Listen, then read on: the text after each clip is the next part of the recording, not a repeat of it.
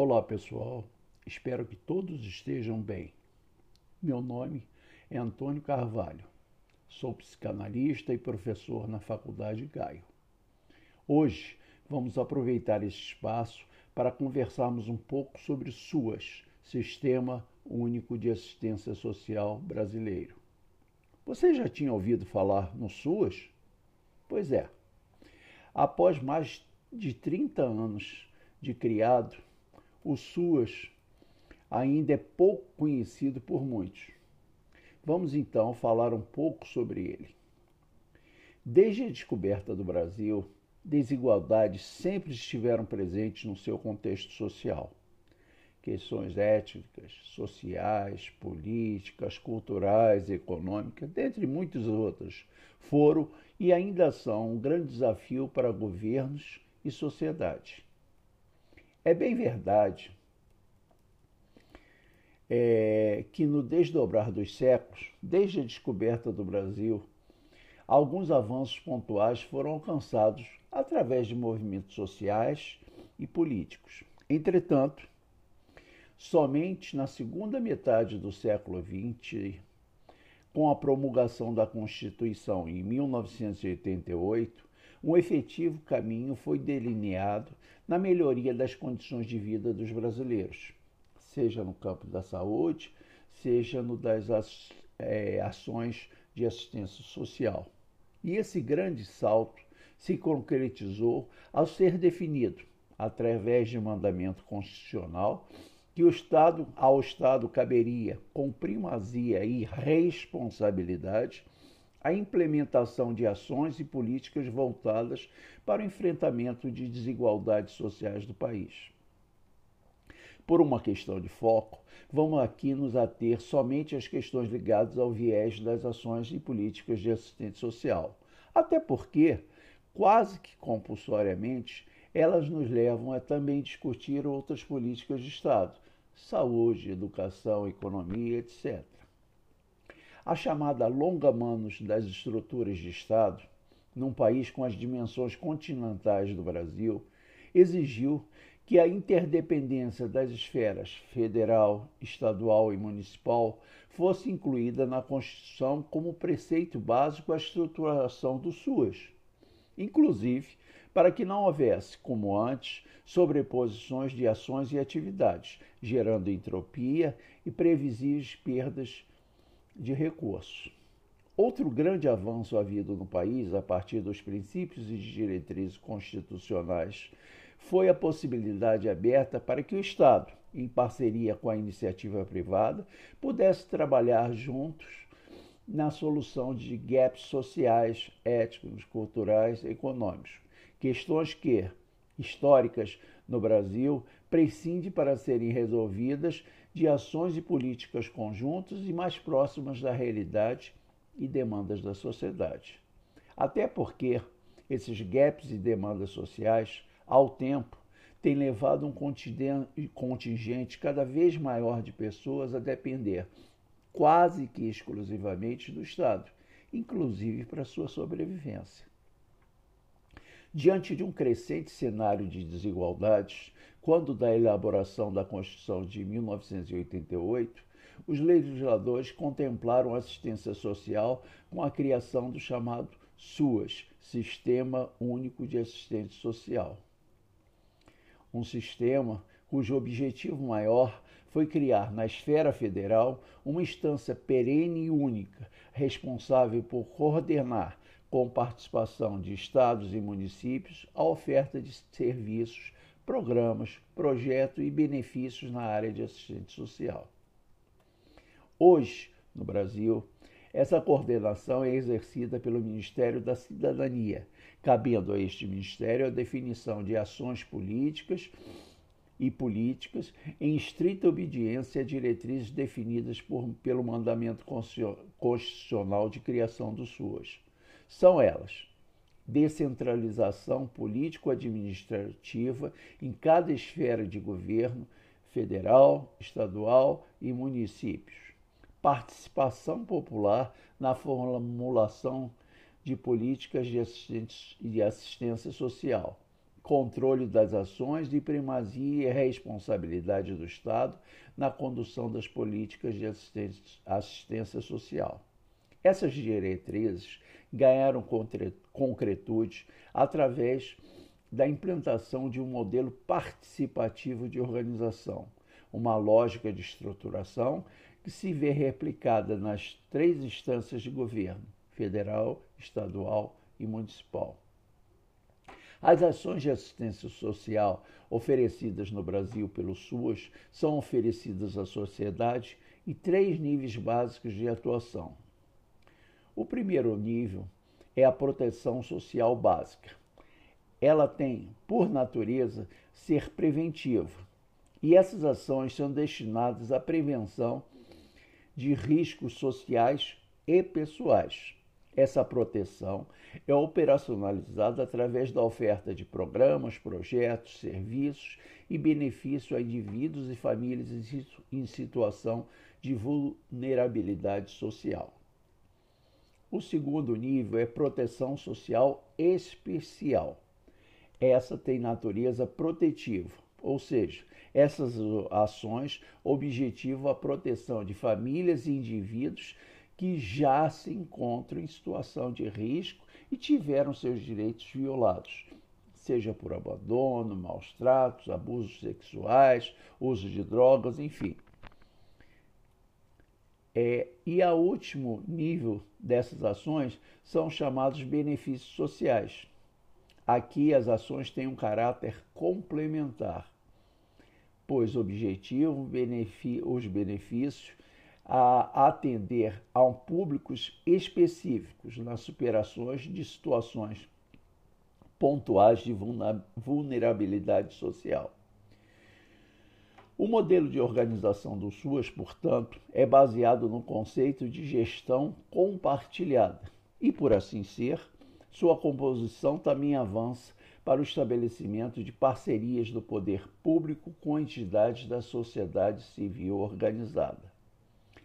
Para garantir a eficiência e eficácia das ações de Estados e dessas parcerias, a aplicação de recursos em atividades de assistência social se vêem negociadas e pactuadas através de duas comissões: Comissão Intergestora Bipartite e Comissão Intergestora Tripartite. Acima dessas comissões, com o objetivo de analisar e aprovar prioridades demandadas pelas comissões e, principalmente, a aplicação de recursos em ações de assistência social dos entes de Estado e entidades parceira, parceiras, existem dois conselhos: o Conselho Nacional de Assistência Social, chamado CONAS, que tem o âmbito federal, e os conselhos estaduais e municipais de assistência social. São esses conselhos e comissões, portanto, que desempenham o trabalho de controle social do SUAS. Portanto, o Sistema Único de Assistência Social, em paralelo com a criação do Sistema Único de Saúde, saúde SUS, representam instâncias responsáveis pela condução no Brasil de ações e políticas voltadas para a melhoria das condições de vida e bem-estar dos brasileiros em todo o país. Por agora, a gente para e espero que essa visão é, geral do Sistema Único de Assistência Social tenha sido capaz de despertar em vocês interesse por conhecer um pouco mais sobre as diretrizes, políticas, estrutura operacional e de controle do Sistema Único de Assistência Social. Por hoje, paro por aqui. Forte abraço em todos e até mais. Olá, pessoal. Sou psicanalista, professor na Faculdade Gaio e me chamo Antônio Carvalho. Hoje vamos falar um pouco sobre pesquisas em neurociência. Porém, antes de iniciarmos nossa conversa sobre esse tema, entendo como necessário ser relembrado o objeto do estudo da neurociência. Grosso modo, podemos dizer que seu foco básico é alcançar um melhor entendimento sobre o relacionamento do sistema nervoso com as funções vegetativas, sensoriais e motoras dos seres humanos. Entretanto, a interrelação neural do sistema nervoso é extremamente complexa e, por essa razão, com a evolução das pesquisas, os cientistas sentiram a necessidade de ampliar a abrangência de suas pesquisas para além do escopo inicial definido. Nos primeiros passos da neurociência, as relações biofisiológicas do sistema nervoso com os sistemas orgânicos dos indivíduos era o horizonte buscado alcançar. Até porque, nessa fase do desenvolvimento desse campo de conhecimento, basicamente médicos faziam parte desse grupo de pesquisadores. Porém, seus saberes, com o desenvolvimento das pesquisas, demandou a incorporação dos grupos de pesquisa a outros profissionais, avançando os estudos na direção da integração da objetividade da biofisiologia à subjetividade dos saberes relacionados a temas como memória, mecanismo de atenção, aprendizado, emoções, linguagem e comunicação. Além de incursões transversais, é claro, há conhecimentos relacionados a comportamentos de locomoção, reprodução e até mesmo da alimentação dos indivíduos. A objetividade da ciência cartesiana, em definitivo, começou a aceitar como real as subjetividades da psique humana. As pesquisas em neurociência, ainda que de modo não necessariamente mente estruturada, historicamente começaram a ganhar consistência e foco na segunda metade do século XX. Porém, é, só, é somente nos anos 90, na chamada década do século, que as pesquisas desse campo de conhecimento começaram a ganhar corpo, consistência e apresentar resultados efetivos. E nesse desenvolvimento teve como fator de, determinante o, o, os avanços tecnológicos e os recursos de computadores a eles incorporados, que permitiram, em tempo real, acompanhar o funcionamento e respostas dos cérebros a estímulos externos e internos. Nesse percorrer e expansão de horizontes, muito recentemente, aos cinco campos básicos de pesquisa em que a neurociência viu estruturada neurociência do comportamento, neurociência da cognição, neuroanatomia, neurofisiologia e neuropsicologia, incorporou-se a neuropsicanálise. Essa incorporação, em grande medida, deu-se em razão do gap identificado ao longo dos trabalhos de pesquisa e isso é possível ser entendido numa linha de tempo, que bem retrata o rápido desenvolvimento das camadas de saberes que precisaram ser incorporados ao conhecimento científico da neurociência. Se de início a biofisiologia conseguia explicar as relações entre o sistema nervoso e sintomas orgânicos dos indivíduos, é, esse conhecimento apresentou o primeiro gap é, nos seus estudos. É o chamado gap da consciência, que de algum modo mais subjetivo estaria para além da objetividade da biologia e da fisiologia. Incorporando esse viés de expansão às pesquisas, quase que previsivelmente, um novo gap é trazido à tona, pois foi identificado pelos pesquisadores que existiria algo para além da consciência.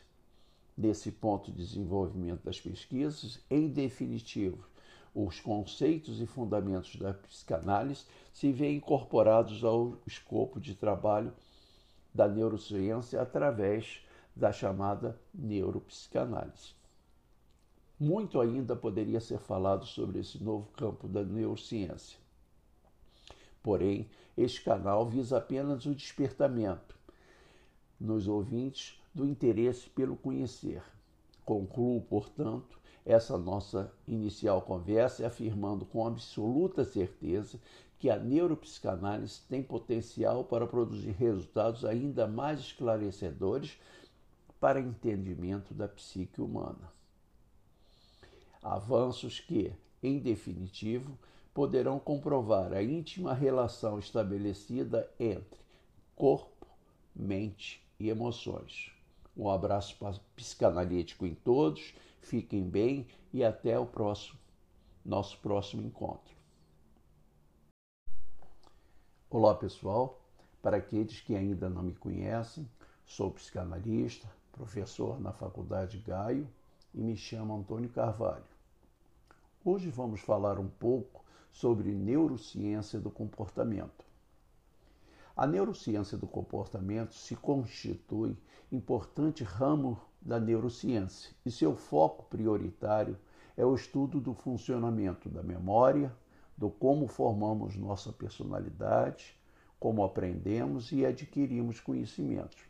Portanto, esse campo da neurociência busca entender a complexidade representada pelas produções do ser humano, sejam elas voluntárias ou involuntárias, avançando suas pesquisas na direção da compreensão da influência do consciente e do inconsciente no realizar de tarefas do cotidiano dos indivíduos, inclusive o desvendamento de seus sentimentos e emoções.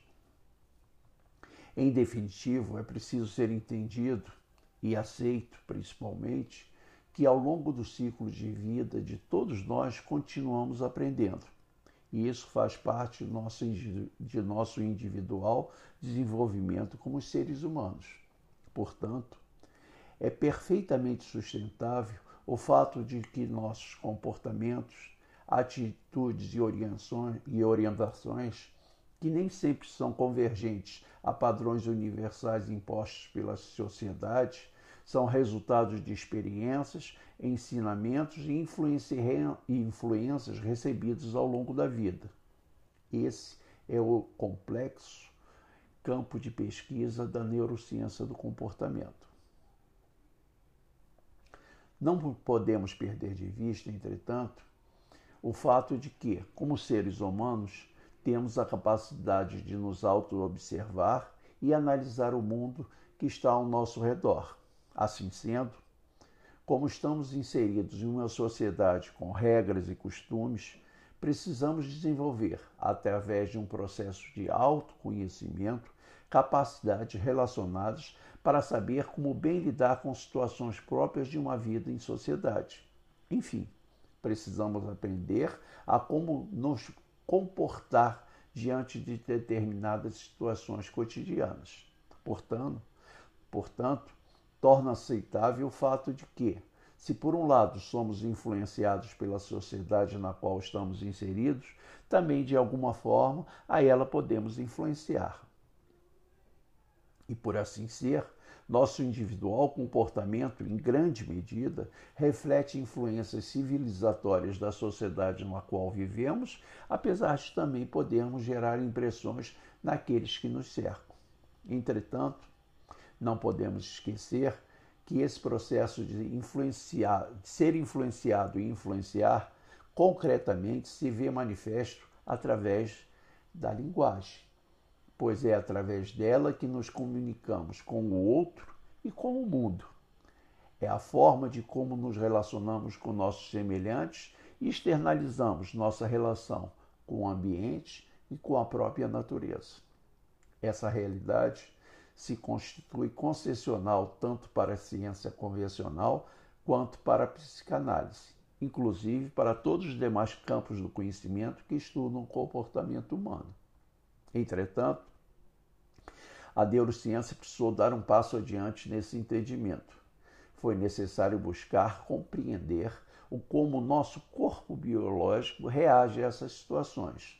E tal compreensão somente tem sido possível alcançar a partir da busca pelo desvendamento do relacionamento estabelecido entre o autoconhecimento com a neurologia do comportamento. Até porque existem produções humanas que exigem o acionamento de ações e respostas de natureza emocional, e elas, muitas vezes, prescindem da mobilização de mecanismos de memória, pois na memória dos indivíduos existem informações que indicam o como podemos e como devemos nos comportar diante de determinadas situações e experiências vivenciais.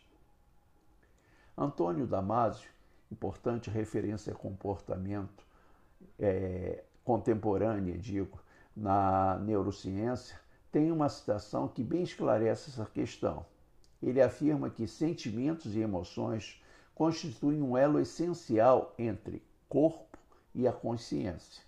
Porém, somente quando inserimos o inconsciente nessa dualidade, colocando dentro do organismo que possui cérebro e corpo totalmente integrados, é possível se conseguir perceber a complexidade, finitude e a singularidade que caracterizam o ser humano. Tomando como referência essa percepção, torna-se possível compreender que os processos de aprendizagem e comportamento humano são produções complementares e que nesse processo basicamente estão envolvidos cinco núcleos de atividades: emoções, por interferir no processo de retenção das informações, motivação, por ser necessária para que se dê o aprendizado, atenção, por ser ela fundamental para uma melhor apreensão das experiências e conteúdos da aprendizagem. Memória, por ser ela, em muitas camadas, instância responsável pelo arquivamento das informações e produção de associações de conhec com conhecimento e experiências já adquiridas pelo indivíduo. E, finalmente, plasticidade cerebral, enquanto capacidade do cérebro de se adaptar, modificar e expandir ao longo da vida. Cabe aqui trazer para reflexão que ainda não se encontra pacificada a percepção do comportamento nos estudos da neurociência. Se, por um lado, a psiquiatria e a neurologia, dentre outras ciências médicas, ainda imaginam como ser possível, através de fármacos, exercer controle sobre o comportamento dos seres humanos. Por outro lado, a psicanálise e a psicologia, além de outras vertentes psicoterapeutas, também radicaliza essa percepção mentalista, sua percepção mentalista sobre o comportamento humano. Felizmente, essa radical polarização começou a perder força na virada dos séculos 20 para 21, e essa maior aproximação de saberes, podemos dizer, se deu em razão das atuais técnicas de neuroimagens funcionais, que permitiram a esses profissionais detectar mudanças no funcionamento de estruturas neurais associadas a intervenções psicoterapêuticas, não necessariamente medicamentosas. Estudos contemporâneos dos mecanismos neurais desenvolvido a partir de é, diferentes práticas psicoterapeutas, vem demonstrando que essas intervenções são capazes de produzir alterações de longo prazo no comportamento, atitudes, emoções e cognição dos pacientes. E essas alterações são relacionadas a processos de aprendizagem adquiridos ao longo das intervenções psicoterapeutas. Espero que nossa conversa tenha despertado em vocês interesse em conhecer mais sobre a neurociência do comportamento, um fascinante campo de estudo, cuja expansão preside de mentes curiosas para seu desvendamento. Um abraço para psicanalítico em vocês, fiquem bem e até o próximo, nosso próximo encontro.